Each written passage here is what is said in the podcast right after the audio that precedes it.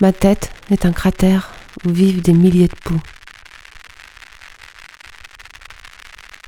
Je me rappelle cette fois où en classe, occupé à me gratter le crâne tout en rêvant, mon pupitre fut tout d'un coup un vrai champ de bataille, et où, perdant le fil du discours du professeur, je fus bientôt toute happée par ce qu'il se passait sur mon bureau. Parmi les crayons et les stylos, les petites bêtes gambadaient, et je les écrasais, une à une, maculant mes doigts de sang à chaque pression.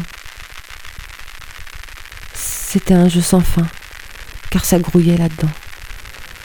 Une fois le massacre fini, je repassais ma main dans mes cheveux épais, et hop, il tombait en rafale, et c'était reparti. Schlack, schlack, schlack.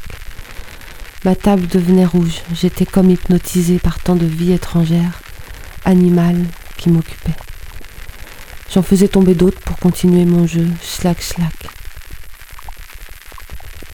Je crois qu'à un moment, le professeur s'est aperçu de ma distraction et le voyant s'approcher de ma table, terreur, je les ai tous balayés d'un revers de la main. Je suis devenue rouge table sombre douillante, incapable de répéter ce qu'il venait de dire, évidemment. Aujourd'hui, ce ne sont plus les poux qui occupent ma tête.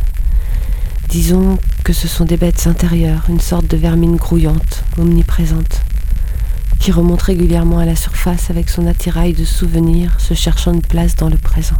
Et je les éclate, pareil, slack, slack, slack. Pas de pitié.